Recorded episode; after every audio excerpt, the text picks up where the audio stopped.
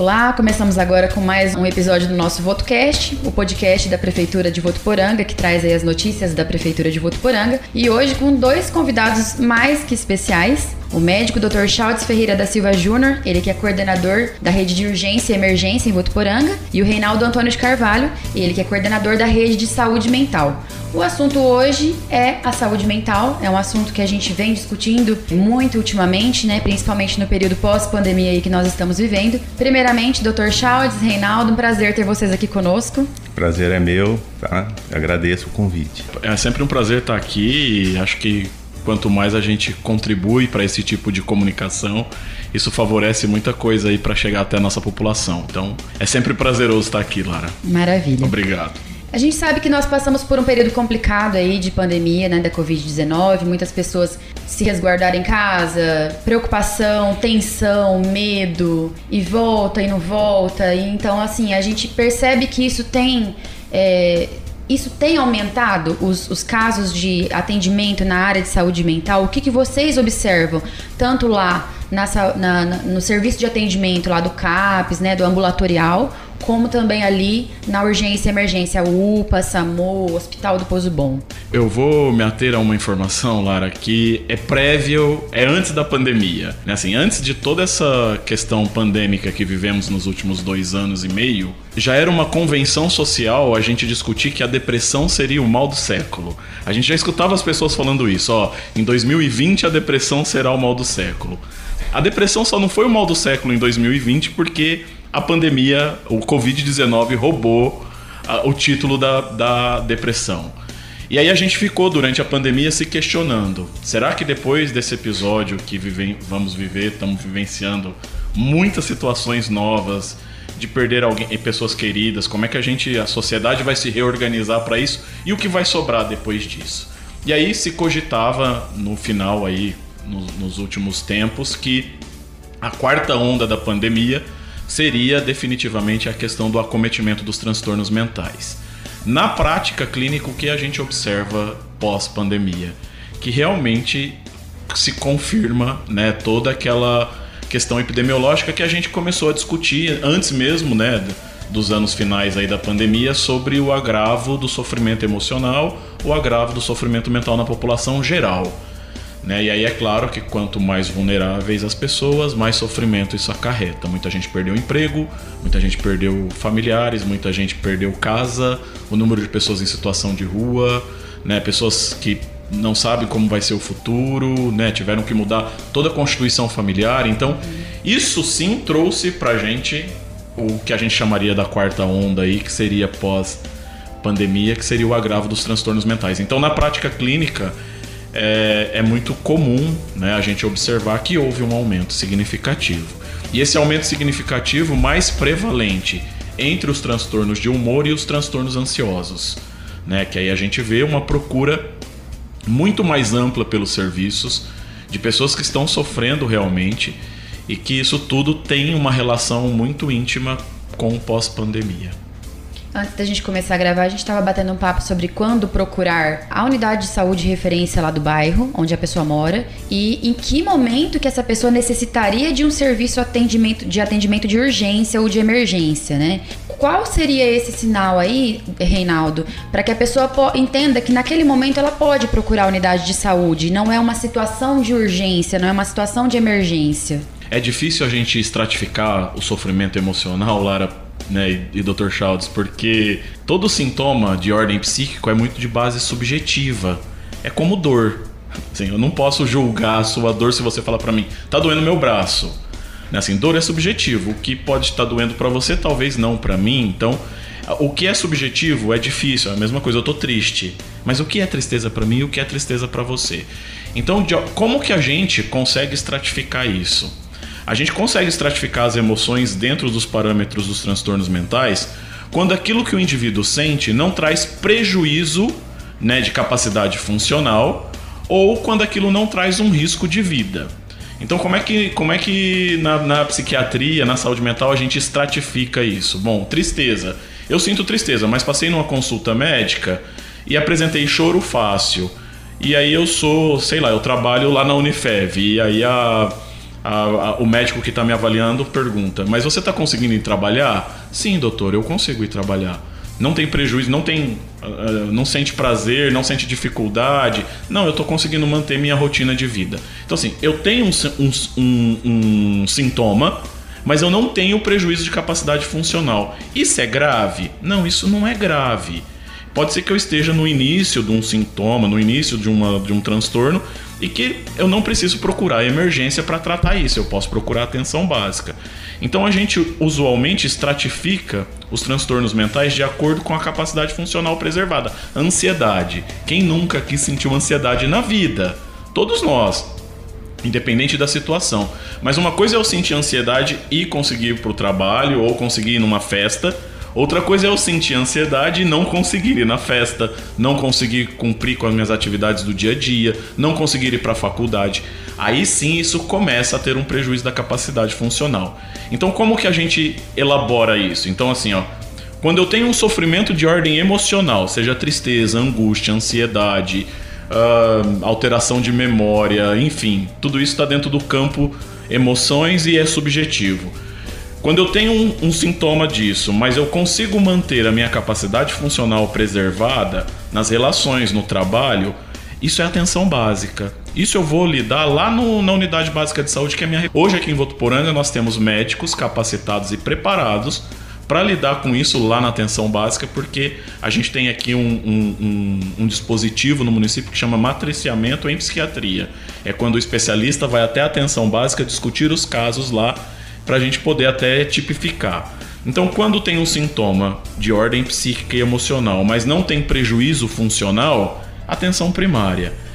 Quando esse sintoma começa a ter prejuízo funcional, então isso é os serviços da rede especializada, que são os CAPs, que são o ambulatório de psiquiatria, né, que aí começa a ter uma interferência na rotina daquele indivíduo. Poxa, eu tô triste e não tô conseguindo ir para o meu trabalho eu tô ansioso e não tô conseguindo sair com os meus amigos, não vou mais nem jogar futebol lá no clube dos 40, porque chega lá me dá uma ansiedade e eu não consigo. Então, você tá tendo prejuízo. Quando começa a ter esse prejuízo, aí já é um indicativo para a gente de gravidade. Então isso significa que esse indivíduo precisa ser encaminhado ou procurar uns serviços da rede especializada, que são os CAPs e o ambulatório de psiquiatria. E aí, quando existe um risco de vida né? Um risco eminente de vida, um, um vamos pegar aqui as tentativas de suicídio. As tentativas de suicídio existe ali por si só, naquele momento, um risco de vida. Então isso não é nem atenção básica, isso não é rede especializada, isso é urgência e emergência. Então, dentro da saúde mental, só vai ser significativo de eh, urgência e emergência quando aquele sintoma traz um risco eminentemente de vida para o indivíduo ou um sofrimento muito agudo. O que seria um sofrimento muito agudo, Reinaldo? Alguém que desenvolve um transtorno psicótico, que são os delírios e as alucinações, de forma aguda. Esse, não, esse paciente tem que procurar a urgência e emergência. Uma tentativa de suicídio, urgência e emergência. Uh, um, um, um pânico, né, um ataque de pânico que né, está dentro da apesar de estar tá dentro da ansiedade, mas o paciente relata naquele momento uma sensação de que ele vai morrer. Quem tem pânico sabe exatamente do que eu estou falando. Não, também é uma urgência emergência. Então a, a gente tem que é, é, entender dentro, da, dentro dessa subjetividade toda que é a saúde mental que existem critérios. Né? Eu já peguei muitas situações em que o paciente fala para mim: Ah, mas o médico não me encaminha lá para o ambulatório. Então, mas é porque o senhor provavelmente tem um sintoma que ainda o senhor está dando conta de lidar com isso, não tem um prejuízo e você está sendo assistido. Né? É que a gente tem também na nossa sociedade uma coisa muito organizada que parece que o médico bom é só quando ele é o especialista, né? o grande especialista. E aí parece que o médico do postinho é aquele que só é o paliativo e o paliativo pra gente parece que é gambiarra, né? Assim, é algo que ah, vai dar um jeitinho ali. Não, não é isso.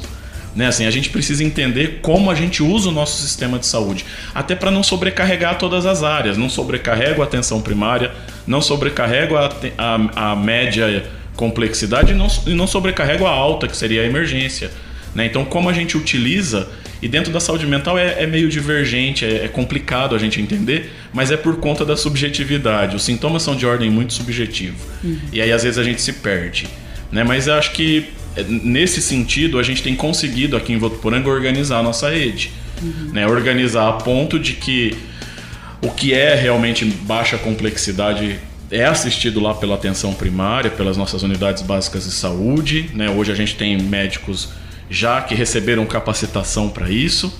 O que é média complexidade vai para os ambulatórios ou para o CAPS, né? para os CAPS.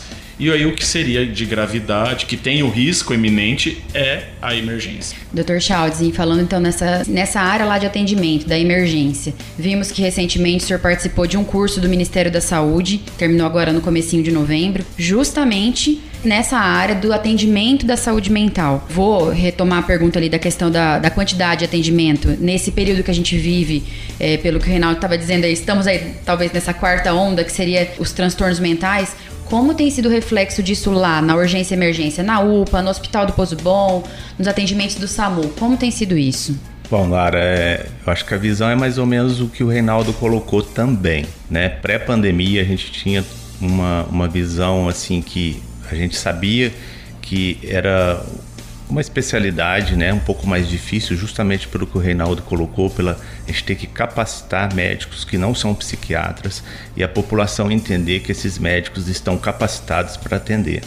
Mas aí veio a pandemia, veio aquele estresse agudo, né? Acho que todo mundo sofreu muito, familiares, né? E estamos tendo sequelas dessa pandemia tanto de ordem econômica quanto sequelas de saúde, né? E uma delas que o Reinaldo colocou, né, a quarta onda aí dos transtornos mentais.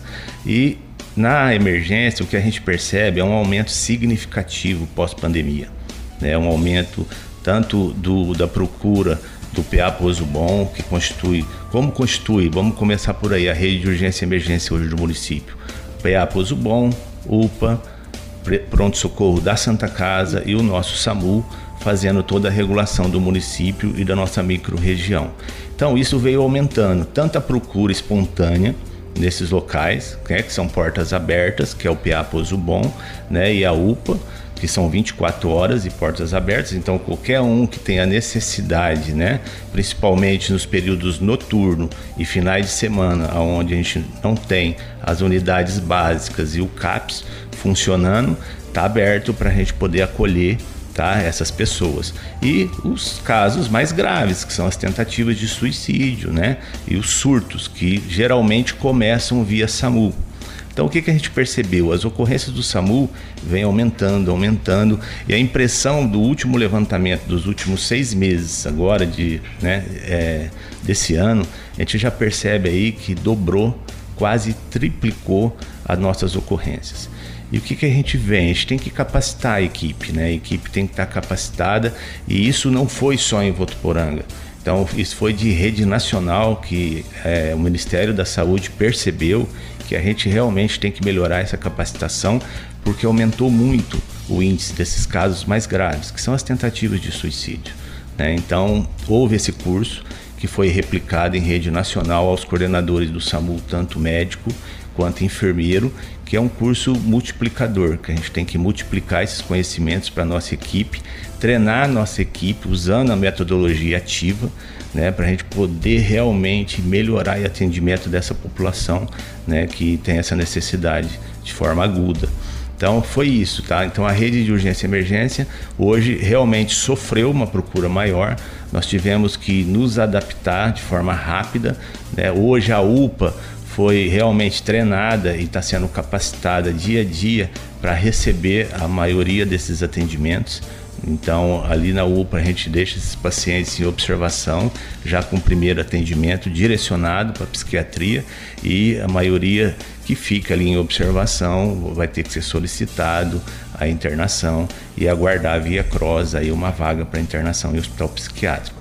E nós temos essa parceria ligada direto com a rede municipal é, de saúde mental, que o Reinaldo né, é nosso grande parceiro ali na urgência e emergência, dando todo esse apoio né, de capacitação, inclusive, e, e, também de manejo diário desses pacientes. Então, é realmente essa parceria entre rede de urgência e emergência e rede de saúde mental foi muito importante para a gente poder realmente acolher, que a palavra principal para esses pacientes é acolhimento. Né? Então, a gente é, está mostrando isso cada dia mais para nossa equipe, a melhor forma da gente poder lidar com esses pacientes. Quer dizer, aquela equipe que faz aquele primeiro atendimento, tanto lá na unidade básica de saúde, como ali no pronto atendimento, na, na urgência e emergência, embora não seja uma equipe especialista, como o Reinaldo estava dizendo, é uma equipe que já está treinada e capacitada a identificar esses sinais, a conduzir esse paciente da maneira como ele deve ser conduzido, né? Isso. É o que o Reinaldo colocou, né? O, o plantonista que está ali na rede de urgência e emergência, alguns são clínicos gerais, outros já com especialidade, cardiologistas, intensivistas, dermatologistas, tem diversas áreas que, que estão atuando hoje na nossa rede de urgência e emergência. Eles receberam capacitação, né? E agora, com esse curso de multiplicação, nós estamos iniciando aí uma capacitação, levando a metodologia ativa como princípio né, para poder melhorar ainda mais realmente o conhecimento e o modo de atendimento e abordagem desses pacientes. Sim. Esse atendimento desse paciente, uma vez ele identificado que ele é um paciente que necessita, por exemplo, de um acompanhamento, e aí eu digo tanto da quando sai ali do, do pronto atendimento, que não foi uma situação de internação psiquiátrica, mas que ele precisa de ser acompanhado pela rede de saúde mental. Como que é feito esse encaminhamento? Esses pacientes eles costumam aceitar? Existe resistência? A família tem que dar muito apoio? O que, que vocês observam ali para fazer com que esse paciente entenda que ele precisa ser acompanhado? Só antes de responder sua pergunta, Lara, eu vou só retornar aqui uma fala do Dr. Schultz, que a gente está falando bastante de rede e isso tem a ver com a pergunta que você fez. É, lá em 2010, quando começa essa discussão dentro do sistema público de saúde no Brasil sobre as redes, Assim, a ideia das redes era, era realmente criar nos territórios uma estrutura, não só estrutura física, mas estrutura também de um, de um profissional qualificado para lidar com essas necessidades que às vezes estava muito distante dos nossos usuários. Assim, não precisa nem muito longe. Antes da gente ter toda essa rede aqui em Votuporanga, quando alguém precisava de, um, de, uma avaliação psiquiátrica, a nossa referência era o Hospital de Base em Rio Preto. Imagina você sair de Votuporanga para passar no, lá em. Então, assim, isso ficava inviável, o paciente desistia, a gente perdia muita gente. Antes da existência da rede de urgência e emergência, que é a criação dos SAMUs e das UPAs, os pacientes eram assistidos por aqueles pronto-socorro lotado, aquele cenário de guerra de marca no corredor, né, que fica muito presente quem viveu Sim. a década de 2000, a década que é, é mais ou menos aí da, do tempo de formação minha e do Dr. Schultz. E as redes elas vieram exatamente para suprir isso. E aí quando a gente fala de rede, um desenho que eu gosto muito, né, e eu sempre cito ele nas minhas aulas, que é o professor Dr. Gastão Wagner, que é um médico sanitarista da Unicamp. Ele fala que uma rede num território de saúde só funciona quando ela tiver parceria. Não adianta eu ter uma rede de saúde mental que não funciona, que não conversa com a rede da atenção básica, que não conversa com a rede de urgência e emergência. Assim, porque senão a gente vai continuar é, é, funcionando na lógica de cada um no seu quadrado. Então a ideia de rede é isso. E quando ele fala de rede, o professor Dr. Gastão, ele fala que essa rede é como se fosse um rizoma. Né? O rizoma pra gente é aquela ideia do mangue. Né? O, o mangue é uma formação rizomática. Sim. E aí ele, o, o Dr. Gastão até fala, né? Ó, mesmo num solo muito pobre, o mangue consegue ficar de pé. Por que, que o mangue fica de pé num solo pobre? Porque ele está interligado, ele está fazendo forças ele está somando forças, ele não está dividindo. Então, quando a gente fala de rede, é isso. Eu, enquanto coordenador da rede de saúde mental, tenho que fazer esforço junto com os meus profissionais da rede de saúde mental para fazer esforço e trabalhar em conjunto com a rede de urgência e emergência, com a rede da atenção básica. Senão a gente perde força e a gente não consegue se sustentar. E aí o, a ideia de rede é isso, é trazer essa força para os territórios, legitimar que todos os usuários eles podem ser atendidos na sua necessidade de saúde onde mora. Ninguém precisa ir para São José do Rio Preto, para Campinas, né, para São Paulo para poder passar com um médico, para poder passar num especialista. E aí eu acho que uma outra coisa que vem colaborando com a gente nos últimos anos para usar uma estrutura de, da rede é a consciência da população. Hoje nós temos pessoas mais conscientes. Uhum. A né, informação assim, A informação nisso. chega, chega para todo mundo. Isso é importante. Né? Então a gente não pode distorcer essa informação que chega para os nossos usuários. E aí quando você pergunta, o paciente passou pela unidade de urgência e emergência, foi encaminhado para a rede, ele vai, ainda tem resistência?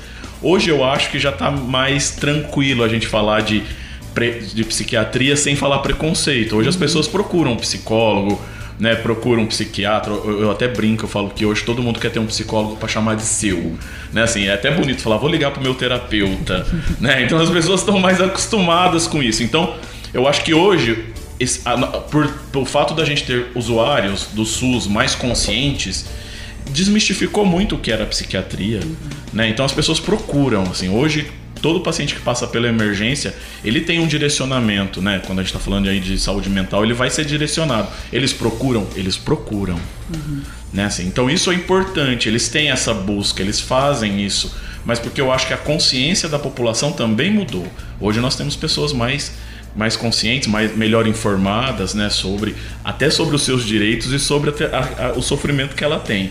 Então eu acho que isso também ajudou aí a gente entender que uma rede de, as redes de saúde, quando implantada nos territórios, trabalhando em conjunto, todo mundo ganha.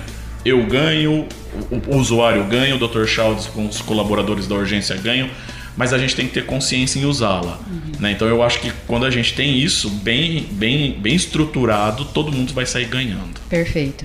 É, esse, esse paciente que é atendido ali, que é acompanhado ali, é, superamos meio que estamos conseguindo superar esse preconceito que o Reinaldo citou, né? Agora a gente tem que ter também essa via de mão dupla. O paciente também tem que saber que se ele vai enfrentar um tratamento, ele tem que seguir esse tratamento, ele precisa ir às consultas, ele precisa estar ali junto, porque nós estamos oferecendo o que há de melhor na nossa estrutura, em todos os sentidos, né? Uhum. Profissional, físico, tudo. E aí, como que é esse próximo desafio agora? Esse paciente, ele é fiel ao acompanhamento, ele é fiel ao tratamento? Quais são os desafios que nós temos ali, nesse acompanhamento, no caso? Eu acho que os, os desafios atuais que a gente observa mais dentro da, da própria rede de saúde mental ainda é as pessoas desistirem, né? Assim, é, é, tratar a depressão, a ansiedade como se fosse uma enxaqueca, uma dor de cabeça. Né? Então, assim, é, é, muito imediatismo. Eu quero melhorar da minha tristeza em 60 dias e não vou voltar mais aqui. E assim, meu amigo, não dá pra gente tratar depressão com 60 dias. Né? Assim, o paciente vai receber tratamento aí, o recomendado é de no mínimo um ano.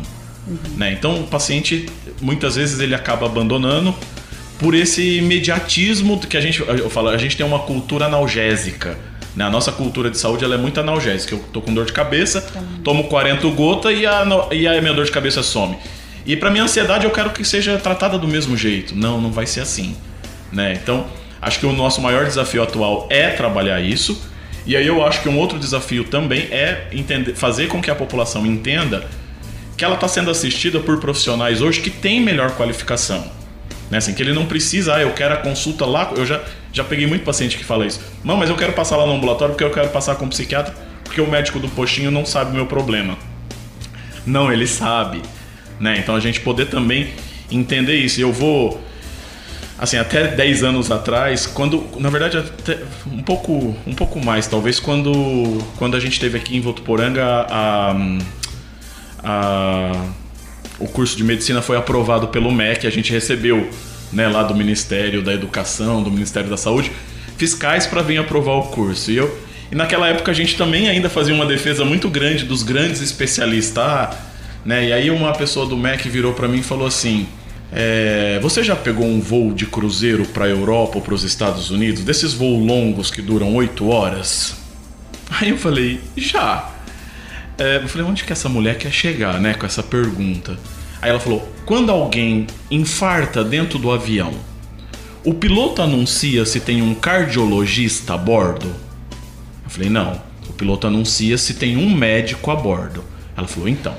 Então a gente tem que partir do princípio que o médico todo médico vai saber atuar no infarto e ele não precisa ser cardiologista para isso. Ele vai saber atuar num surto e ele não precisa ser psiquiatra para isso. Ele vai saber atuar na depressão e ele não precisa ser psiquiatra para isso. Mas aí aquilo me acendeu uma luz assim de falar exatamente, assim, mas isso não significa que o médico lá do postinho ou da urgência emergência vai acompanhar a depressão. Ele vai identificar, vai estabilizar e se tiver uma gravidade ele encaminha, assim como a gente faz no infarto alguém infartou, quem é médico vai saber ali as manobras de que tem que fazer naquele momento para direcionar depois. É a mesma lógica. Né? Então, e aí isso mudou, inclusive, a, a forma como a gente está formando médicos no Brasil. Né? Assim, e, e, essas questões vieram muito à tona nos últimos anos, dentro das escolas médicas, dentro dos protocolos de atendimento, que é exatamente para a população se sentir atendida em qualquer lugar que ela vá. Né? Assim, ela não precisa ter o grande especialista. Né? É claro que a gente vai precisar, ainda a gente precisa dos grandes especialistas. Não estou minimizando ou tirando todo o mérito dos grandes especialistas.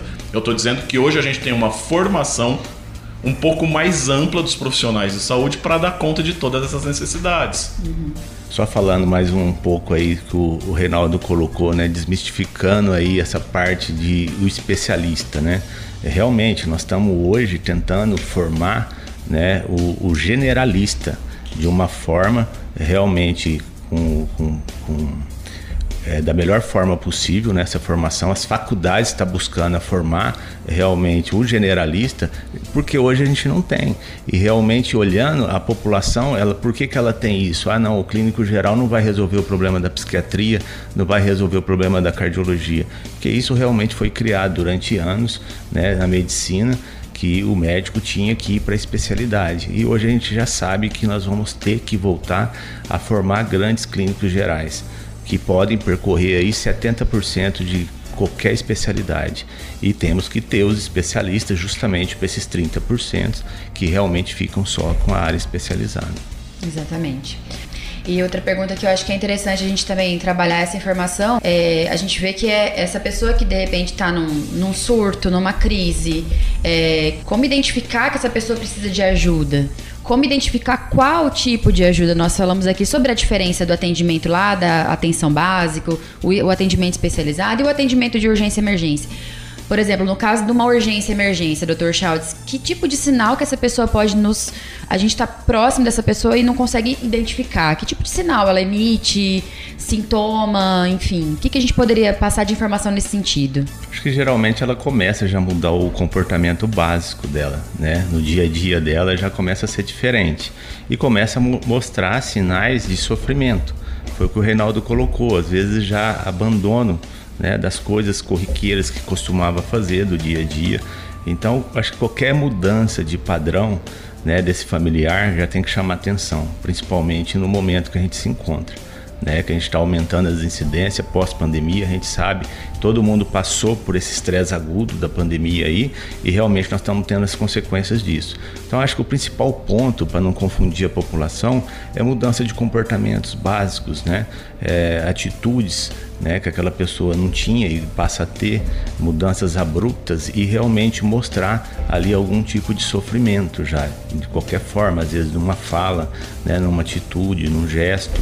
Então acho que a população, e eu acho que aí pegando um gancho, a gente precisa muito da família como um todo, né, para esse apoio, para essa identificação, para a gente conseguir abordar esses pacientes o mais precocemente possível, para que a gente não chegue lá no final, aonde tem essas tentativas de suicídio, que às vezes, muitas vezes dá para evitar quando se identifica isso lá atrás e já começa um acompanhamento, um segmento da rede especializada. Bom, a gente tem assunto aqui para ficar o dia inteiro conversando, sem a menor dúvida, né? Com Mas certeza. eu gostaria muito de agradecer a participação de vocês, é, deixar aqui as nossas considerações, os serviços lá da nossa rede de atendimento, é, da, da, rede de urgência. Gostaria que vocês deixassem aí para que tem, quem esteja ouvindo saiba aonde procurar, quando procurar, como procurar.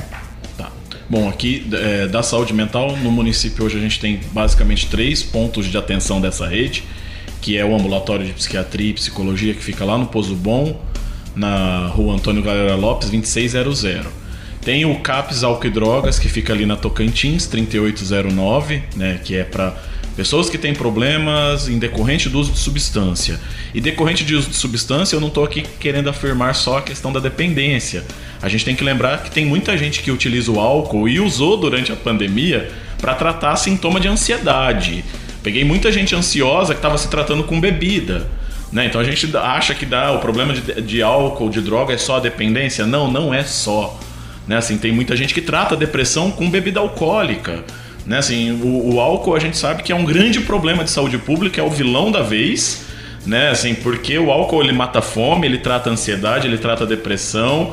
Né? Assim, e a gente sabe que é, é, faz parte da, da, nossa cultura como algo completamente aceitável, uhum. né? Assim, todo mundo tem um bar dentro de casa, né? Assim, então a gente tem que ter mais atenção em relação a isso e o CAPS não serve só para tratar a dependência.